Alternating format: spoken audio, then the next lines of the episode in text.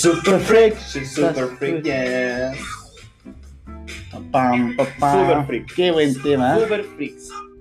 Freak, freak, freak. Qué buen tema este super freak. Este también para la gente que no conoce el tema que canta Bart Simpson cuando dice yo no fui. Tan, tan, tan, tan. Claro, claro. Ta, Cuando nació un ta, ta. poder Yo no fui. Touch This, de MC Hammer. Sí. Gran capítulo. Oye, y aquí damos, con, esta canción Super Freak damos inicio al octavo ya capítulo de Los descontrolados hijos de su madre. Así, y este tema, ¿por qué lo escuchamos este, este Porque hoy día se viene un episodio freak, freak, a más no poder.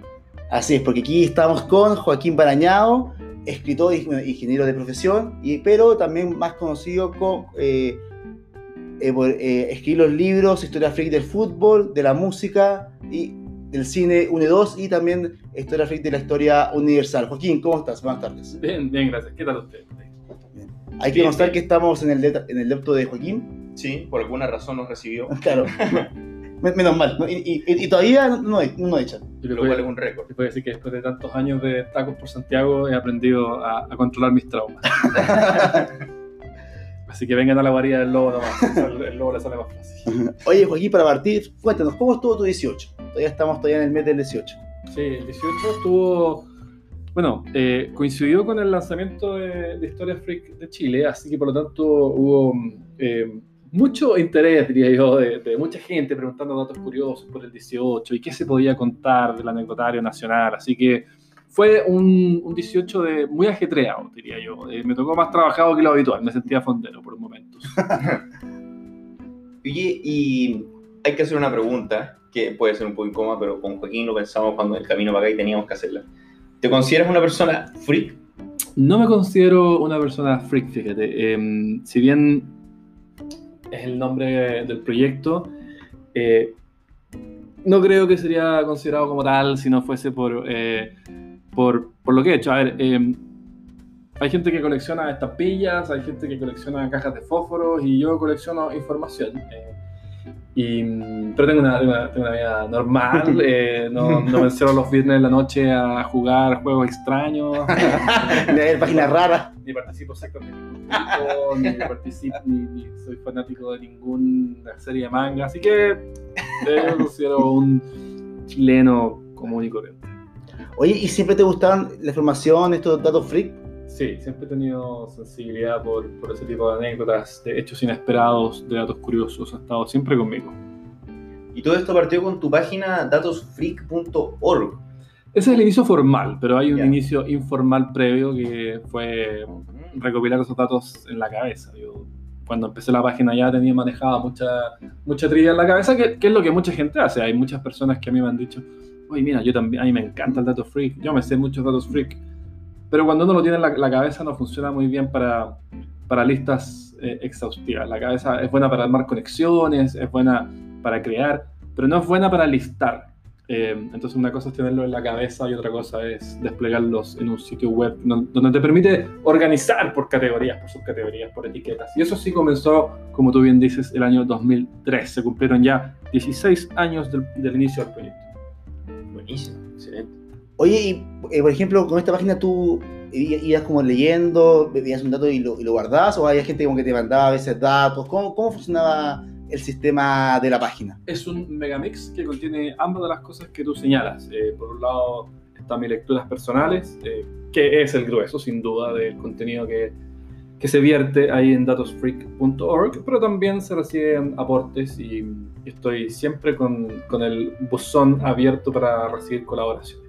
Por ejemplo, cuando te mandan como un- uno, tú ya lo ves y ahí tienes que chequearlo para ver que no sea falso, que esté correcto, ¿no? Sí. Generalmente los que me mandan están repetidos, o sea, ya están en la web. Eh, y los que no están en la web, hay muy buenas chances de que sea falso por lo siguiente, porque muchos de los mejores, o sea, si los datos falsos que me llegan fueran ciertos, serían los mejores de la página.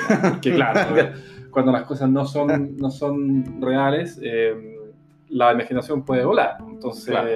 Cosas que serían fantásticas eh, si fueran tales.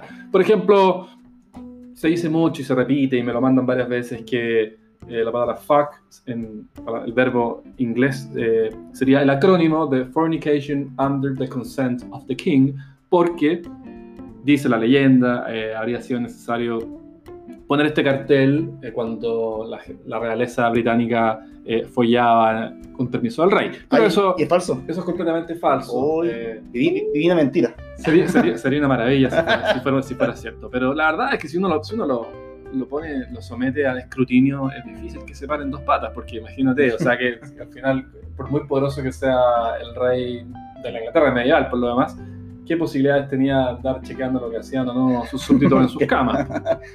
Y además que los acrónimos son un fenómeno bastante reciente, o sea, es muy, muy inusual que haya un acrónimo anterior al siglo XIX. Mira, yo viví pensando que efectivamente Fox significaba eso. O sea, o, o era el, mito- el, el típico mito que uno lee en internet o que la gente le dice. Sí, lo que pasa es que uno lo lee, es muy memorable, uno lo quiere creer cierto, la vida es mejor si eso es cierto. Em, y por lo tanto, todos los incentivos están alineados para creerlo, lamentablemente. No es así, pero en- co- como premio, como consuelo, les puedo decir que hay, la, bueno, en la página web más de 4.700 datos que, que sí son ciertos, así que em, no todos son tan buenos como ese, pero algunos lo son, así que hay para regodearse. Excelente, buenísimo.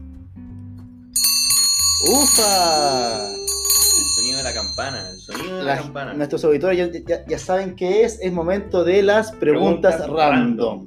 Y como este es un programa free, las preguntas random vamos a tratar de hacerlas un poco más random de la costumbre.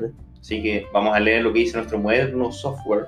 De preguntas. Dice, hipotéticamente, si vas a perder un sentido y te dan a elegir, ¿cuál escoges? No tengo ninguna duda. Ahora, supongo que estamos usando los, la- los cinco sentidos que Aristóteles listó hace Claro, 2500 años. exactamente, sí. 2400, porque la verdad es que hay muchos más sentidos. Eh, claro, los de Hi-Fi. Claro, de la, lo de la serie. ya, vamos vamos a, a circunscribir la pregunta a los sentidos clásicos de Aristóteles. eh, y y no, no es que, no es que sea una teoría que hay más sentidos. Está, para, la, para la medicina está archi, ultra, super eh, tabulado todo esto que hay otros sentidos. Por ejemplo, la autopercepción, el equilibrio, una serie de cuestiones que, que Aristóteles, eh, como habitual en él, bueno, Bartoyo, digamos, eh, dijo estos son los cinco los cinco son.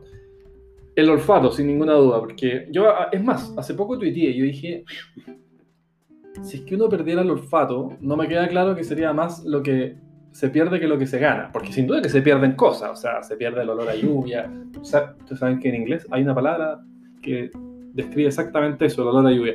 Uno perdería el olor a las panaderías, un montón de cosas. El, al pan fresco, al, al- al- al asado, a la carne, a, a la comida. a la marraqueta vaporosa en bolsa de plástico transparente, por ejemplo, todas esas cosas. Pero también ganaría muchas cosas. O sea, imagínate cuando uno se sube, por ejemplo, tarde a un bus nocturno y ahí se da cuenta el olor a humanidad que hay allá adentro. O el metro. el metro. Entonces, yo eh, no estoy seguro, pero creo que mis experiencias olfativas son con mayor frecuencia negativas que positivas. Eh, así que sin duda que... No, no- no digo, quizás el balance final sea eh, negativo, pero es sin duda el que menos negativo sería. Ahora, la parte que no tengo tan clara es cuánto influye el olfato en el sentido del gusto. Eh, porque ahí sí para mí la comida es fuente inagotable de felicidad. La, la- la- o sea, la comida es algo que sin duda el balance es muy, muy, muy positivo en mí. Entonces, si es que pierdo mucho con el olfato, ahí eh, la pregunta podría, eh, la- mi respuesta más bien, podría generar algún tipo de inconveniente no previsto, pero me, sigo, me la sigo jugando. El olfato, mira. Bien, bien. igual, bien. yo creo que igual. Yo creo que No. también perdí el olfato. Yo el tacto, la verdad. El tacto. El tacto. Sí, porque, bueno, a diferencia de ti, a mí el olfato no lo podría perder. Me interesa mucho el olfato. No le vamos a contar a tu polola. Tere, si está escuchando esto, que, que esperemos que lo esté haciendo. Oye, No lo y escuches. de todos tus libros, Joaquín, ¿cuál dirías tú que es el que te gusta más o el que consideras que quedó mejor como producto final? A ver, yo creo que. A ver, yo diría que la historia universal es un. Es un tema que no es muy tratado. Aquí se habla mucho más de historia de Chile que de historia universal. Y, y posee un alto poder explicativo. Eh, la historia local, en nuestro caso, historia de Chile, también posee poder explicativo, pero menos. O sea, al final, ¿por qué, hablamos este idioma? ¿Por qué eh, las principales eh, rasgos de fe que hay en esta tierra, eh, o sea, las costumbres, la moneda, la mayor parte de lo que de lo que nosotros hacemos en, en esta parte del mundo, eh, finalmente deriva no de esta tierra, sino que de lo que ocurrió ya sea en Europa hace mucho tiempo, en Medio Oriente hace más tiempo.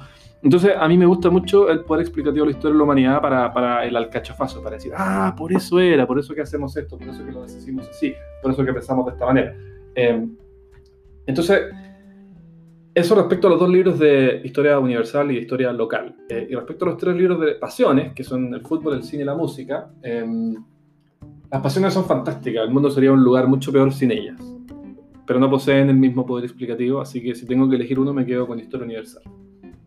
Mira. Mira. Mira. Oye, y hablando de eso, ¿cuánto te demoraste más o menos en escribir cada libro? ¿Como cuánto, cuánto, ¿Cuántos datos, cuánta, cuánto tiempo se requirió poner en marcha para poder ya terminar los libros de, la- de la historia freak?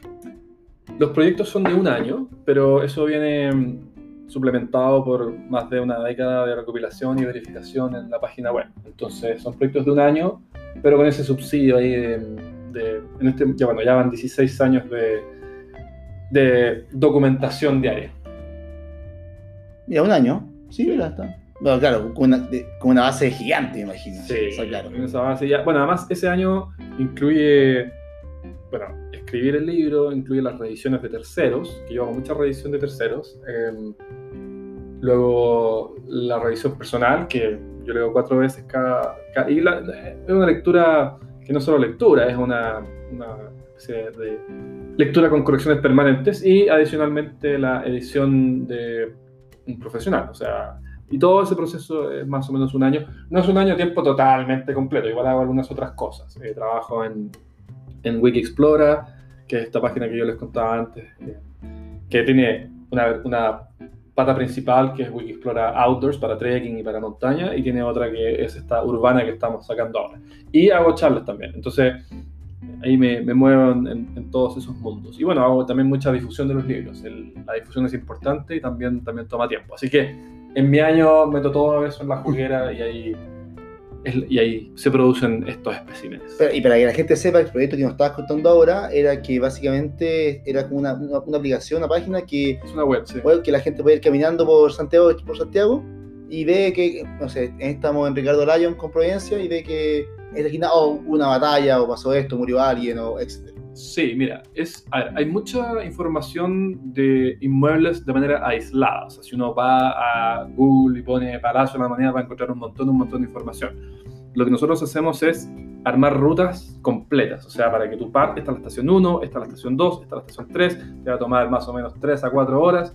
Eh, y esto es lo sabroso que puedes ver acá, lo entretenido, lo interesante, la historia del lugar, todo junto. Entonces, porque si uno dice, ya, quiero recorrer el centro, uno puede, puede llegar a cada lugar y googlear cada lugar pero es súper trabajoso. Uno, uno al final no quiere estar ahí al pie del Cerro Santa Lucía viendo qué encuentra. Uno quiere todo ya Hecho. predigerido, prearmado. Y eso es lo que hacemos nosotros. Rutas prearmadas, predigeridas para llegar, leer, están ahí todas las fotos, todos los videos, todo junto y después estación 2 y estación 3.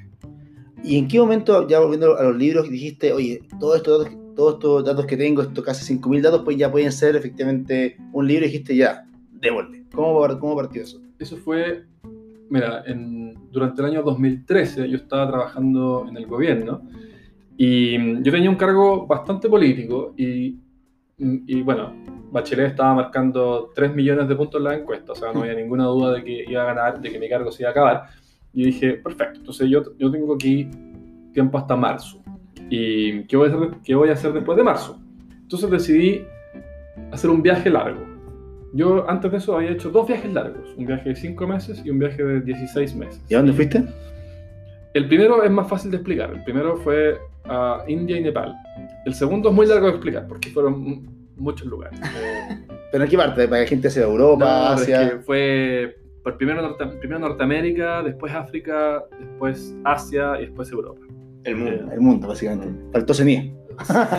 Sí, sí, había ido el año anterior. Bueno, y, y entonces yo dije, ya, voy a hacer otro, un tercer viaje largo, pero esta vez quiero que tenga no solamente una, no solamente una dimensión pasiva de observar las maravillas del mundo, sino que junto con ello una dimensión activa que me permitiese, además de admirar, crear algo. Entonces lo que decidí crear fue un libro que permitiera hilvanar estos datos que estaban inconexos en la página web. Y durante el, durante el 2013 hice un borrador del capítulo 1 del libro lo circulé con gente para, bueno, para evaluar si es que ellos consideraban que el proyecto podía o no tener tiraje. Y la respuesta fue positiva, así que decidí embarcarme en el proyecto. Y entonces, abril del año 2014, pasaje a Madrid. Me paraban en el aeropuerto, me preguntaban por qué no, ten- por qué no tienes pasaje de vuelta. Eh, fue un caso muy complicado en el aeropuerto. Pero al final me dejaron entrar y, y bueno, y el, libro, y el libro se escribió así. Se escribió en- por Europa, por eh, New York, Alaska y San Francisco. O sea, un libro con nacimiento in- internacional. Claro, por supuesto. Sí. Bueno, de hecho hay un pequeño, pequeña curiosidad asociada. Si tú, si tú miras la bibliografía que está publicada de Historia Universal Free, que está en línea, vas a ver que, bueno, yo uso mucho Google Books como herramienta. Google Books es un gran escaneo que hace Google de bibliotecas del mundo. Entonces eso facilita mu- mucho la búsqueda al interior de libros. Y Google, Google Books, depende de qué parte del mundo uno esté, te va a añadir el sufijo de ese país. O sea, aquí es books.google.cl, en otro lado será .com.ar o .co.uk y lo que sea.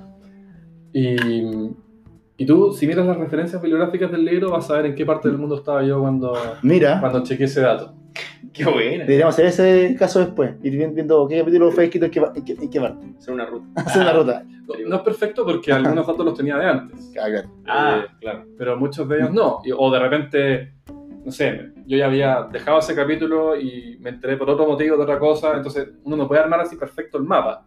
Eh, porque de repente uno dice, ah, como yo pensé que este tipo estaba en este momento en Austria y ahora me sale que está en Islandia, pero en realidad es porque puede haber pasado que en Islandia yo volví 200 años atrás en el libro y, y añadí algo adicional. Claro. Viajando por el mundo a través del libro. Claro. Ufa. Segunda pregunta random, Titi. ¿Qué dice el software? ¿Cuál es tu dato freak favorito de cada libro? De, de cada libro, sí. Es una, una pregunta muy difícil porque son miles de datos. Pero, Son, son muchos datos freak.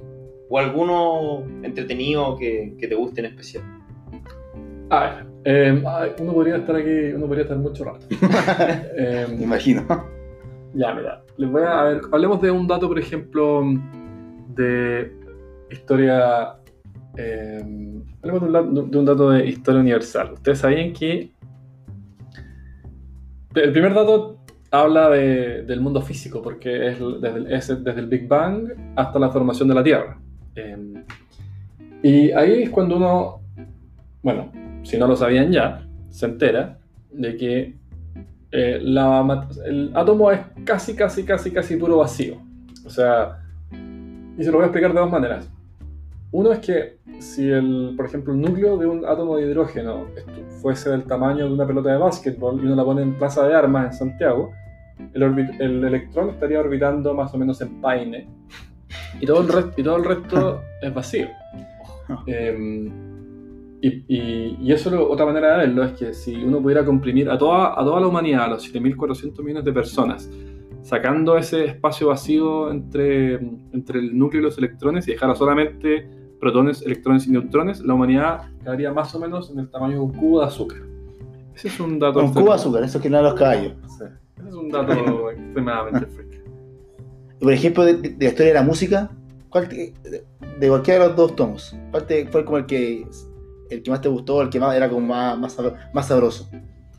Mira, un, un fantástico dato es cuando Beethoven compone la novena sinfonía. Él, bueno, él ya no quería dirigir. O sea, no es, que, no, no es que no quisiera, es que había sido un problema, porque como estaba sordo, entonces lo hacía muy mal. Tenía mucho talento para componer el hombre como nadie, pero era un desastre como, como director a esas alturas de su vida porque no, No escuchaba. Perdía, Claro. perdía lo que estaba pasando con la orquesta. Pero para la, para, para la novena dijo, no, esto es distinto, esto lo tengo que hacer yo y no otra persona. Entonces, para terror de, todo- de todos los presentes, dijo, el maestro va a dirigir. Y, cuando- y- y efectivamente ocurrió durante el estreno que se anduvo atrasando un poco. Entonces, cuando, cuando termina, eh, la orquesta termina un poco antes de lo que él esperaba y el público ya había estallado en aplausos. Y el sordo no se había dado cuenta.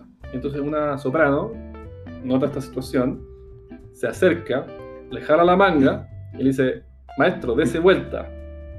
y eh, Beethoven se da vuelta y el teatro, todo el público sabía que estaba sordo, entonces sabía que no iba a valorar los aplausos, entonces lanzaban los sombreros al aire y levantaban los brazos. Entonces ese es un muy lindo episodio de la, de la historia de la música. Mira, bastante freak. Y, y- y en general es extremadamente freak, extremada, extremada, extremadamente freak, solamente que estamos muy acostumbrados a que la que con mayor fuerza sería candidato para la mejor pieza de música de todos los tiempos. Yo sé que esa es una frase incendiaria, la mejor pieza de música. No, nadie puede decir eso, pero, eh, pero si, uno intenta, o sea, si, si tuviéramos que hacer una elección como humanidad eh, para enviarle una muestra a los extraterrestres, eh, yo estamos obligados a elegir solo una.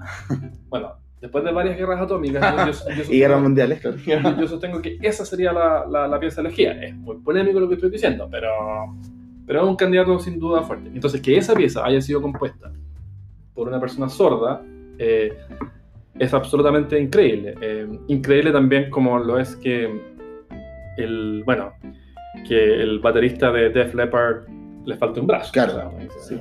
¿cómo- Y todo claro. y una materia especial. Claro, pero ¿cómo es posible? O sea, si te falta un brazo, puede ser muchas cosas. Puede ser pintor, puede ser escritor, puede ser. ¿Cómo se te ocurre ser baterista? O sea, es como que lo que uno dice. Lo, de las- o sea, pero lo que no puede ser es esto. Y, sí, y Def Leppard, bueno, es la quinta banda que más ha vendido de hard rock, así que no es una banda cualquiera. Mira, Mira. mira. ¿Y cuál es la primera? De hard rock, eh, bueno, depende si clasificamos, es que mira, hay una discusión acá si Led Zeppelin califica como hard rock, si califica como heavy metal, y, y son peleas que yo creo que a los auditores de este podcast no le van a gustar, así que sigamos con, Y tenemos bastante, yo creo que mu- muchas horas peleando, peleando por eso. Sí. Sí. Oye, ¿y tú cuando estabas escribiendo, elaborando tus libros, te imaginaste en algún momento que iban a tener el éxito que han llegado a tener hoy día? Para serte franco, no, no, yo lo veía difícil, eh, yo dije, bueno, voy a mm, dedicarme a esto mientras me alcancen los ahorros, y aquí ya cinco años y medio después, aquí estamos, disfrutando de- del proceso.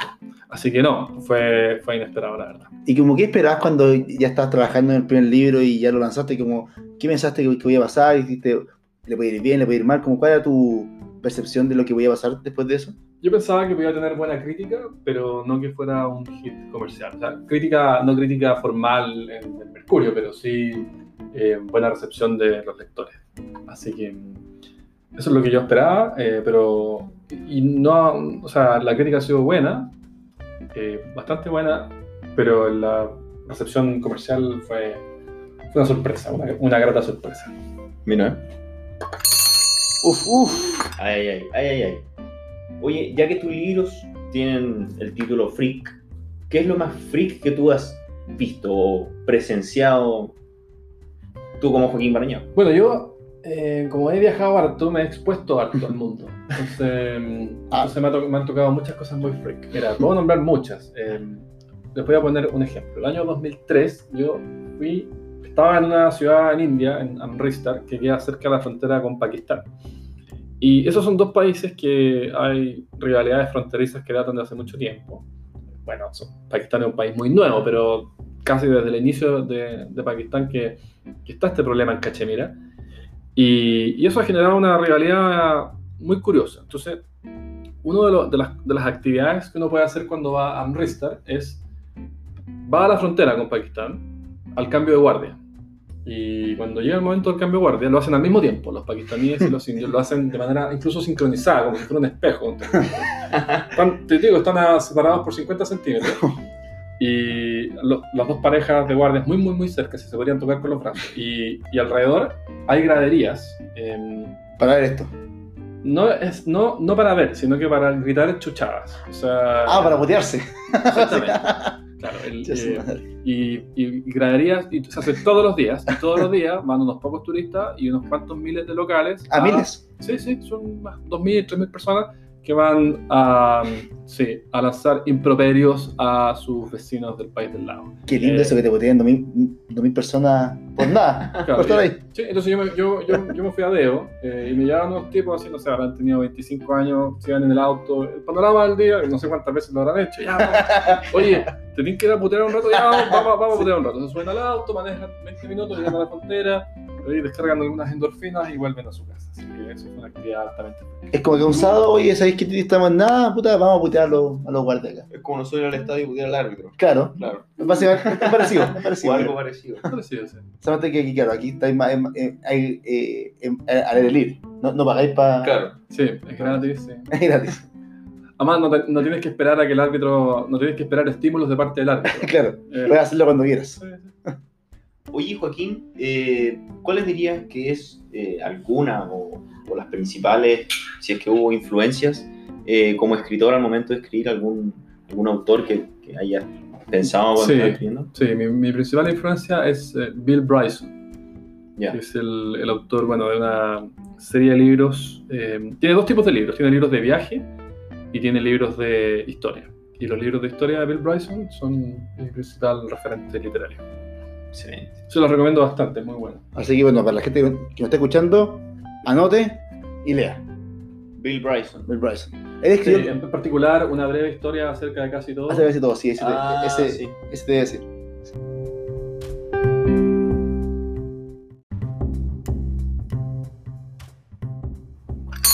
Uff, otra pregunta random. Hay muchas preguntas random hoy día, Titi. Imagina que estás a punto de fallecer y te van a escoger tu última comida. ¿Qué elegirías?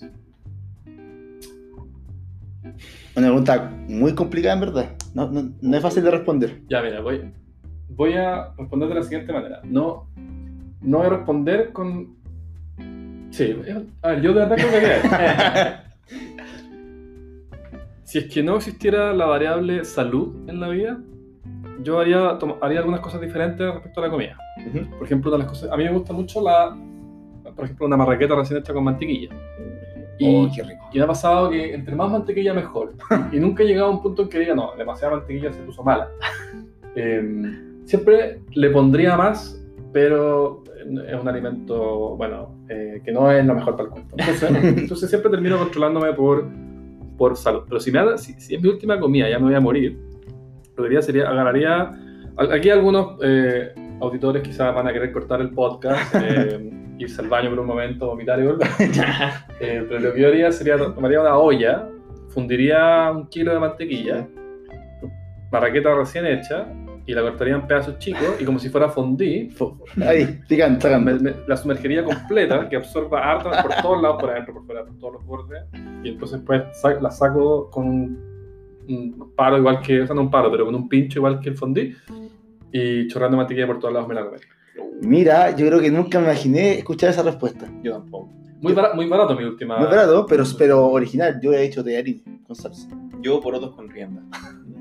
Muy bueno. Pero me gustó esa idea de, de un fondue de mantequilla. Pero claro, con Qué mantequilla y con, y con humilde marraqueta. Pero, mm, pero los porotos con rienda los puedes, son muy sanos, los puedes comer siempre. Y son, ba- son sanos y baratos. Sí, sí, es que es mi comida favorita por lejos. Por Claro, está- es, un, es un privilegio porque, como te digo, muy sano y muy barato. No, es- además tiene bajo impacto ambiental porque es vegetal. No, es fantástico. Claro, ese, nivel de no, no más mantequilla, por favor. no, no, en verdad no, no más mantequilla. Mira, nunca, nunca había pensado así como un fundido de mantequilla. No, no. Que, que, que en verdad casi para hacerlo. Podríamos replicar. Podríamos hacerlo.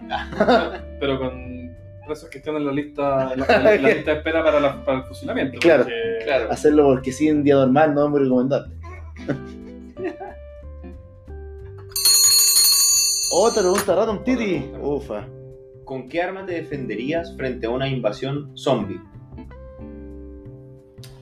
¿Qué arma me defendería? Mira, mi ignorancia en armas no conoce límite. No, creo que nunca en mi vida he tenido un arma en la mano. Em, me defendería con el arma del aislamiento.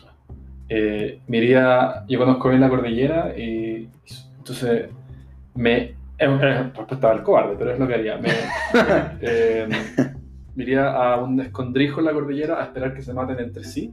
em, para, para luego volver y salvar el pellejo, porque yo amo mucho la vida, entonces salvar el pellejo sería una variable muy importante en la decisión.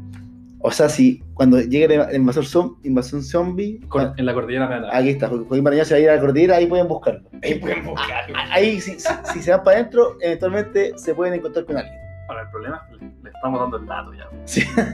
Sí, así que este podcast vamos a tener que... Editarlo. Editarlo. cortar esto para que la gente no sepa dónde, dónde esconderse.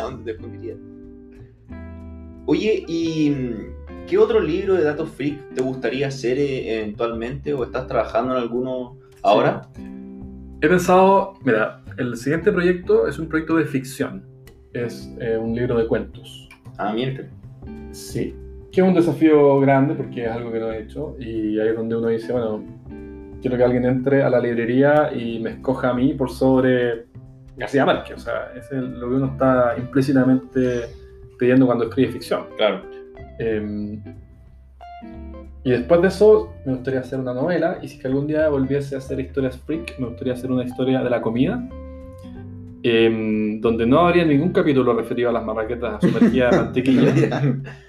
Y he pensado también en una historia freak del sexo. He pensado también en libros más cortos sobre una historia de la Segunda Guerra Mundial. eh, porque al final lo que me pasa siempre con mis libros es que como son un, son muy abiertos, o sea, toda la historia del cine, toda la historia de la música, bueno, en realidad en ambos casos son, son libros de historia occidental, porque si empiezo ya a, abarcar China, India y África, uno no termina nunca. Y, y la verdad que es difícil dar... Ustedes saben que en Nigeria, por ejemplo, se, hacen- se hacen más películas que en, que en Hollywood. Em, No, eso, eso no sabía. En Nigeria. en Nigeria, sí. Como- ¿Y cuántas son? Bueno, pero donde más se hacen es en, en Bombay, digamos. O sea, En la India. sí, Ah, sí. claro. Eh, no, varía de año en año. Eh, son, son más que. por, hubo por momentos. Hong Kong publicó más películas que Estados Unidos. Bueno, Nigeria, nunca, eh, nunca lo hubiera pensado. Sí. Eh, entonces. He tenido ese, mm, esa pequeña dificultad que uno trata, uno trata de hacer caber mucha, un- mucha información en un libro que sea una extensión moderada. Cambio que si, por ejemplo, hiciera historia, historia de la Segunda Guerra Mundial, bueno, podría en 160 páginas eh, quedar, o sea, cubrir una cosa muy bien y contar los detalles de cada cosa. Por supuesto que hay libros de la Segunda Guerra Mundial de 2.000 páginas, y no digo que... Entonces esa es una alternativa. Y mm, la comida y el sexo sí serían tan largos, o sea, serían, ahí mantendría la el desafío de los libros anteriores, que es intentar que en el libro no queden 2.000 páginas y... Y y resumirlo, claro, que la gente lo va a leer fa- Y- de, forma fácil. Sí, y que sea un libro accesible. Me gustó ese de la comida. De la comida. Sí, de la comida, ese lo leería, lo leería al tiro. ¿Tenía algún dato freak de la comida? Así como. Muchos. Eh, en la- si ustedes miran la página web, hay yo creo que unos 300 datos de comida. Eh, sí, mira, por ejemplo, ustedes sabían que el tomate, bueno, hay mucha comida que hoy día está muy expandida por, por Europa, pero que es originaria de América. O sea, cuando, cuando eh, los europeos descubren América, eh, y digo cuando los europeos descubren, no cuando se descubre, porque había mucha gente mucho, viviendo ahí por mucho tiempo. Uno de los muchos alimentos que cruza el Atlántico es el tomate. Eh, los italianos, por ejemplo, lo llamaban- el- esa variedad era amarilla, entonces lo llamaron la manzana de oro, el pom d'oro. Eh, y por eso que ahora en italiano se dice pomodoro tomate. Eh, Mira, Mira. pomodoro. y, y la- las personas de más lucas, eh, usa- una de las, de las vajillas que usaban era el peltre. El peltre es un material que contiene plomo, entre, entre otras cosas.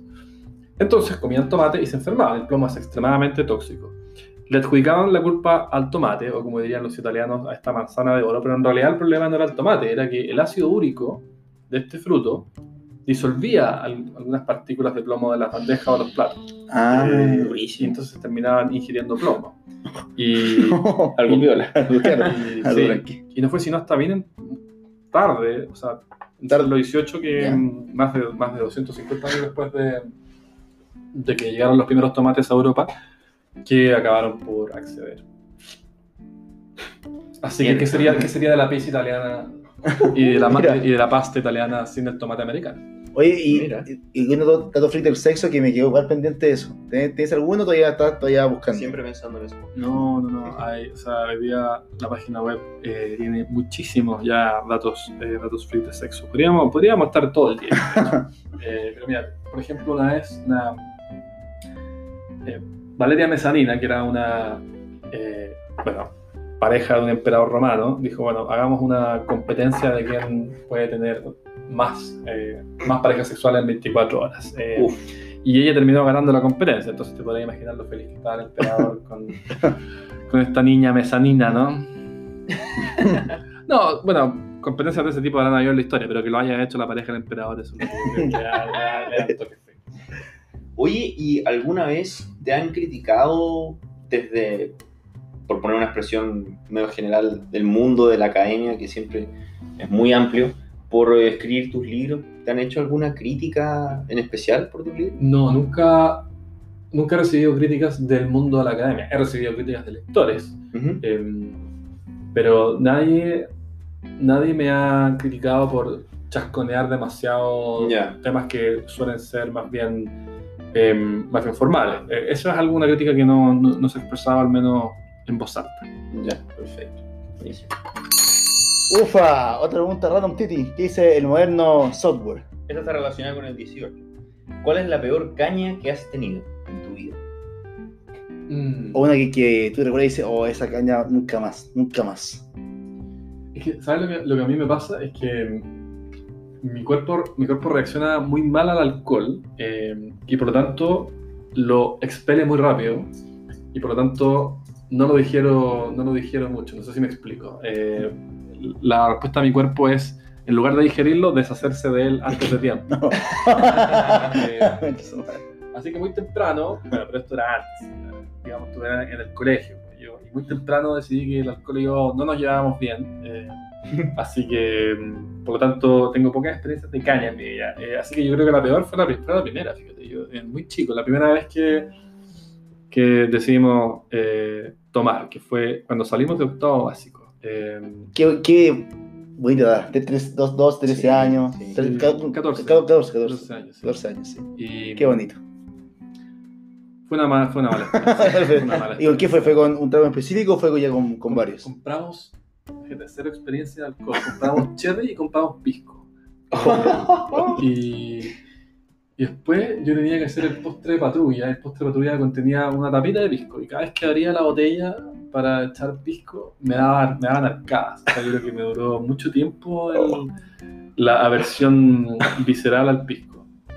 Fue una mala experiencia. Un, un trauma. No, no, ¿No? un trauma, Ah, no un trauma, pero una mala experiencia. Uf, Oh, qué duro. Durísimo. Oye, y Joaquín, ¿tú eh, tienes relación con algún otros, algunos u otras escritoras eh, jóvenes chilenos? ¿O chilenas? Eh, quitémosle.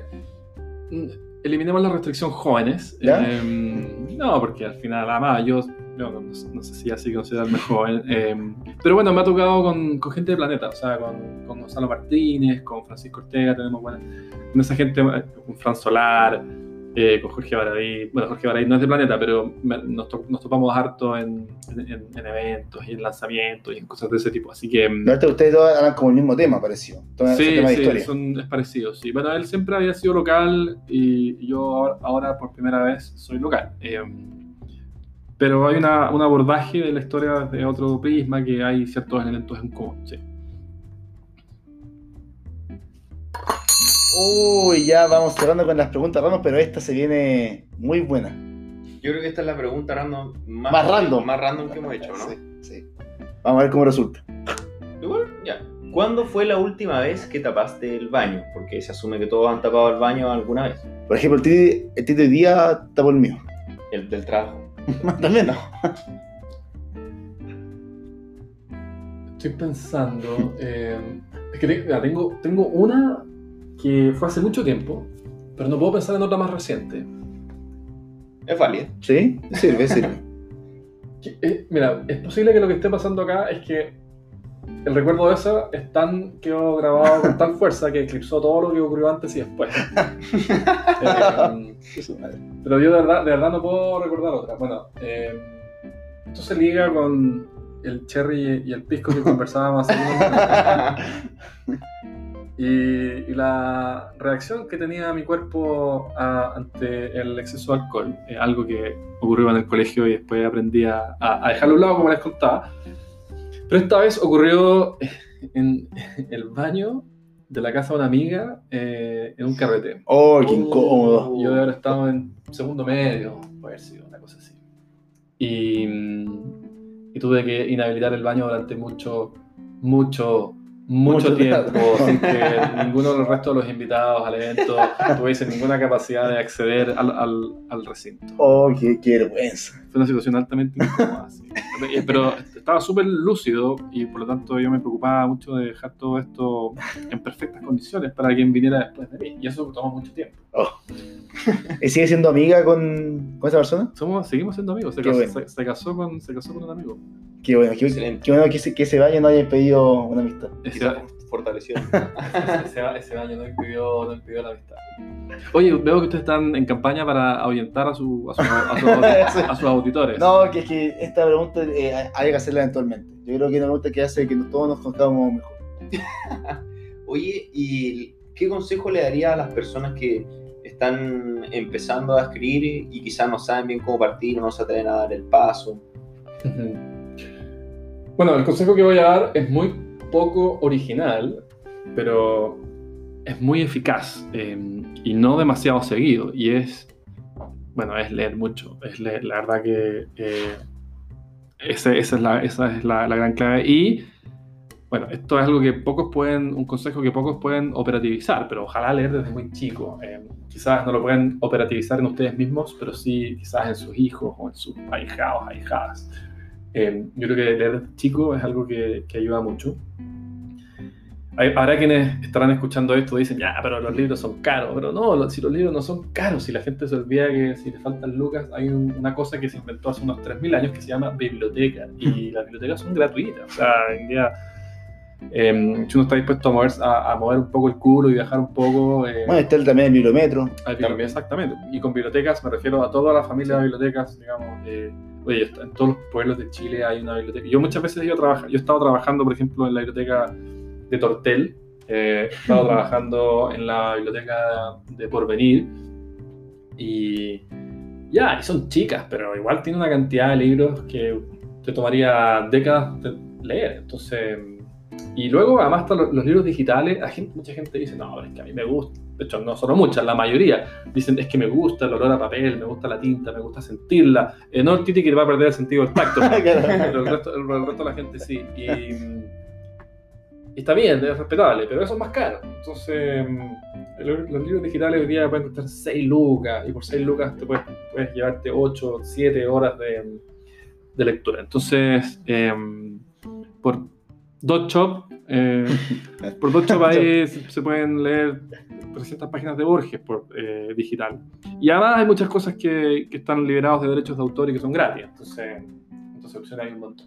Ese es, eh, y yo creo que, creo que hay que sentarse a escribir solamente después de haber leído muchos, no antes, porque si uno lo hace antes, eh, va a quedar insatisfecho con su propio trabajo. Por ejemplo, hablando de bibliotecas digitales, ¿cuál tú recomendarías para la gente que, nos está escuchando? Como, ¿Qué página o qué, qué lugar en la internet para Sí. poder buscar? Eh, a ver, hay muchas opciones. Yo creo que mm, si, si no tienen restricción presupuestaria, Amazon Kindle es lo mejor que hay.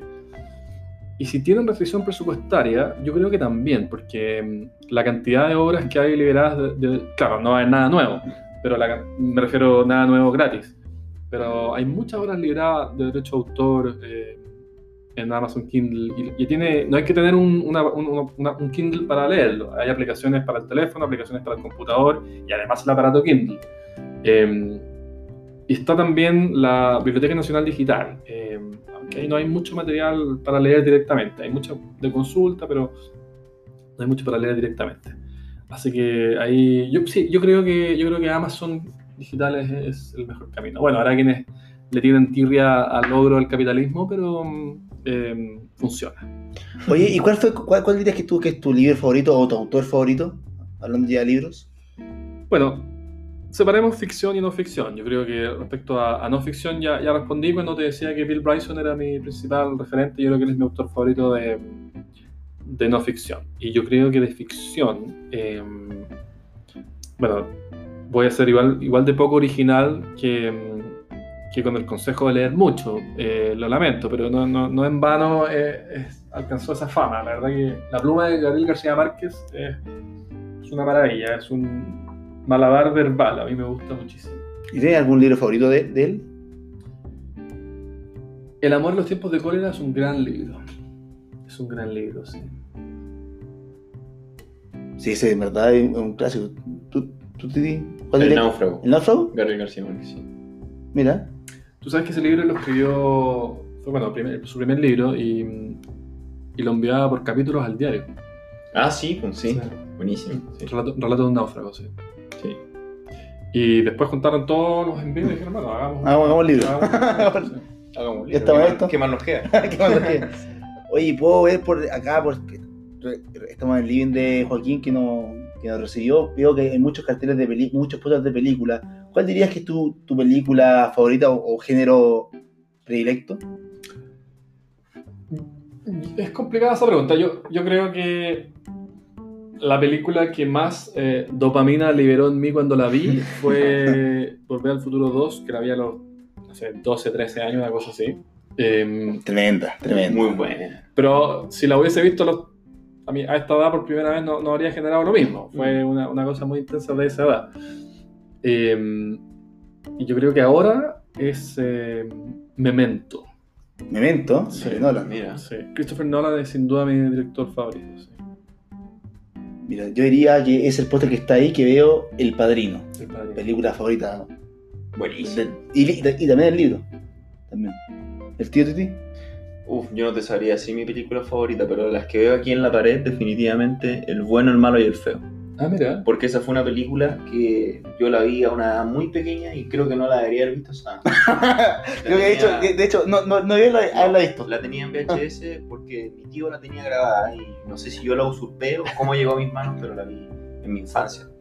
Es como tú sabes que Spielberg le dijo a la niña del vestido rojo de la lista de Schindler, le dijo, tú no veas esta película en la que ella misma actuaba, pero de muy, de muy chica, antes de los 18.